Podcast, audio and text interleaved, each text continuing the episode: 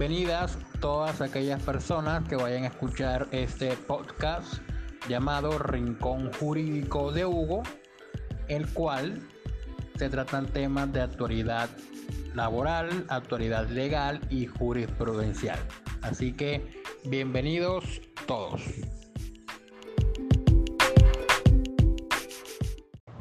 En el día de hoy trataremos el tema de la tutela que interpuso el doctor Abelardo de la Espriella en favor del expresidente de la República Álvaro Uribe Vélez en contra de Daniel Mendoza Leal, creador de Matarife, que según las fuentes, el juez negó por improcedente la acción constitucional instaurada. Primer argumento del juez de tutela para negarla. El doctor Álvaro Uribe Vélez no se encuentra en un estado de indefensión con relación a Daniel Mendoza Leal. Por lo siguiente, expresó que el accionante no se encuentra bajo subordinación e indefensión ante el accionado, lo que hace esta acción improcedente en la medida que este último es un particular que no presta ningún servicio público, ni tampoco frente a quien el actor tenga relación de dependencia. Tampoco se demuestra que sea el administrador o propietario de algún medio de comunicación o plataforma de red social para tenerlo válidamente como un sujeto de derechos que tenga que resistir como particular una acción de tutela como la actual en su contra. De igual manera, el juez expresó que tampoco existe indefensión por parte de Uribe acerca de Daniel Mendoza, teniendo en cuenta que el doctor Álvaro Uribe Vélez es de público conocimiento que es abogado,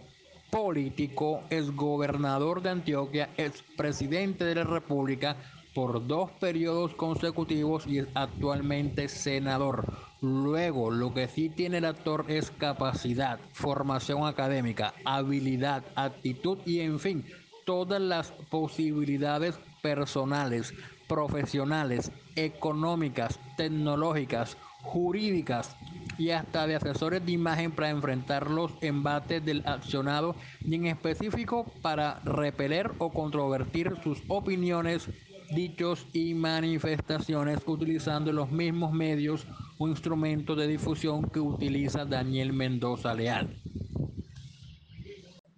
Segundo argumento, que como el doctor Álvaro Uribe Vélez cuenta con una gran cantidad de seguidores en sus redes sociales, cuenta con los mecanismos idóneos para tratar de repeler desmentir o desvirtuar las afirmaciones que hace Daniel Mendoza Leal. Y es que el actor, dice el juez, hace que haga uso de su derecho a opinar y difundir sus pensamientos sobre lo que a su vez atesta el accionado por esos medios a los que también tiene garantizado su pleno acceso para defender sus derechos al buen nombre, honra y dignidad por lo que la tutela se erige en improcedente para esos fines y de contera tal circunstancia hace deslenable su argumento del perjuicio irremediable que acá esboza como derivado de la cantidad de seguidores que dice que tiene Daniel Mendoza Leal en su cuenta de Twitter. Tercer argumento, el actor tampoco acreditó que carece de medios físicos o jurídicos de defensa o que los medios y elementos con los que cuenta no le permiten o resultan insuficientes para resistir o repeler la vulneración o amenaza de sus derechos fundamentales y que por esas razones se encuentra inerme o desamparado frente al señor Daniel Mendoza Leal. Pero como contrario a ello, no se verifica respecto del peticionario un estado real de indefensión para el ejercicio de sus derechos frente al particular accionado al realizar las publicaciones descritas en las páginas de las plataformas web deben negarse por improcedentes sus pretensiones máximo cuando se no se corrobora la presencia de un perjuicio irremediable. El cuarto argumento que tuvo el juez para negar la tutela es que señaló el juez que la molestia por parte del actor, en este caso Álvaro Uribe Vélez, de, se derivaron en la exteriorización de las opiniones y pensamientos que de él tiene el accionado Daniel Mendoza Leal, lo que podría constituir una eventual comisión de conductas punibles, por lo que la tutela no es el escenario procesal idóneo para su estudio y resolución, porque para ello el legislador tiene previsto los medios jurídicos aptos, que son el trámite de un proceso penal. Quinto argumento por parte del juez de Bogotá que negó la tutela. Dice, el actor no cumple con el requisito de procedibilidad, porque por un lado lo que pidió rectificar no guarda relación alguna con lo que pide que se ordene en la acción de tutela impetrada. De igual manera, expresa el juez que lo que menciona Daniel Mendoza Leal en su serie Matarife son informaciones, o perdón, son opiniones que tiene Daniel Mendoza Leal derivadas de, informaciones que medios de comunicación han publicado anteriormente. Sexto argumento por parte del juez de la República. El tema de la rectificación hace alusión a las informaciones, más no a las opiniones por cuanto estas son de carácter subjetivo.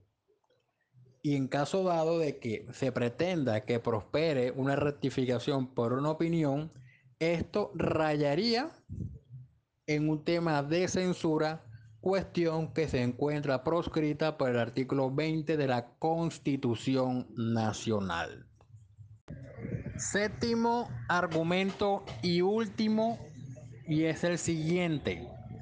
Aunque el actor, por medio de su apoderado, presentó una solicitud de rectificación, el accionado, mediante también apoderado judicial, solicitó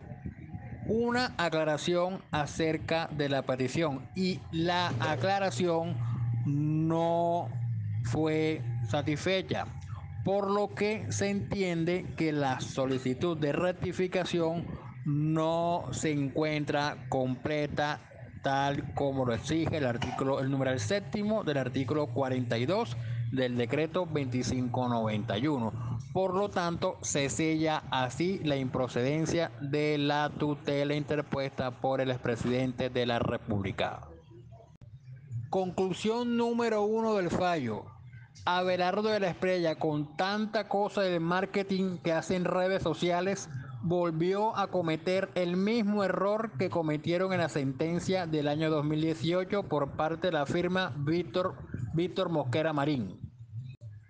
Conclusión número dos, todavía no existe un fallo de tutela que permita y que dé certeza de que se le puede llamar matarife a Uribe. Y conclusión número 3. Uribe, con lo preparado que está, con lo astuto que es y con lo inteligente para la maldad que es,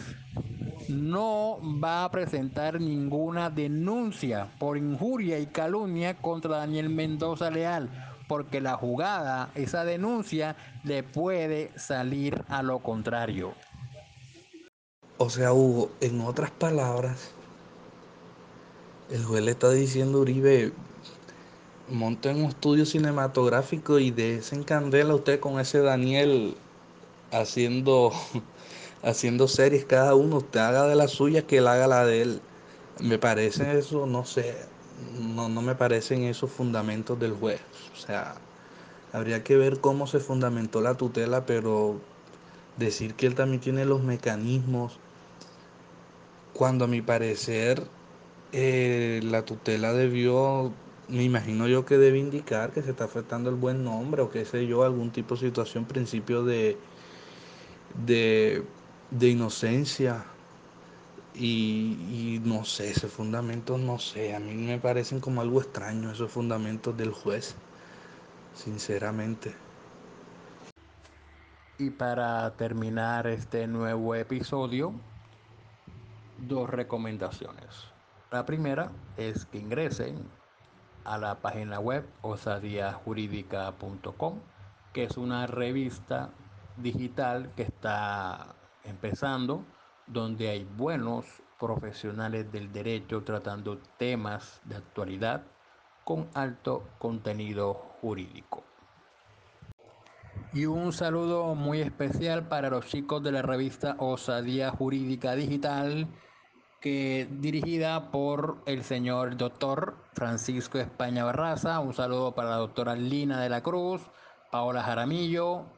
Yolima Barreto, Carlos Cárcamo, Kevin Vizcaíno, Luis Mesías y todos aquellos que hacen parte de ese proyecto de revista. Y la segunda recomendación es que si tienes algún problema de carácter laboral, pensional, de salud, riesgos laborales o algo que amerite la presentación de una acción de tutela, puedes llamar a este servidor, el cual tiene un sólido conocimiento en el área en la cual te he estado mencionando y te brindaremos la mejor solución a tu inconveniente. Y no se olviden de ingresar al blog de este servidor llamado Rincón Jurídico de Hugo, el cual contiene varios artículos relacionados con los decretos, perdón, con los acuerdos que ha señalado el Consejo Superior de la Judicatura en cada área del derecho y otros relacionados con nuevas leyes que sean y sentencias que han salido en el tema judicial como tal.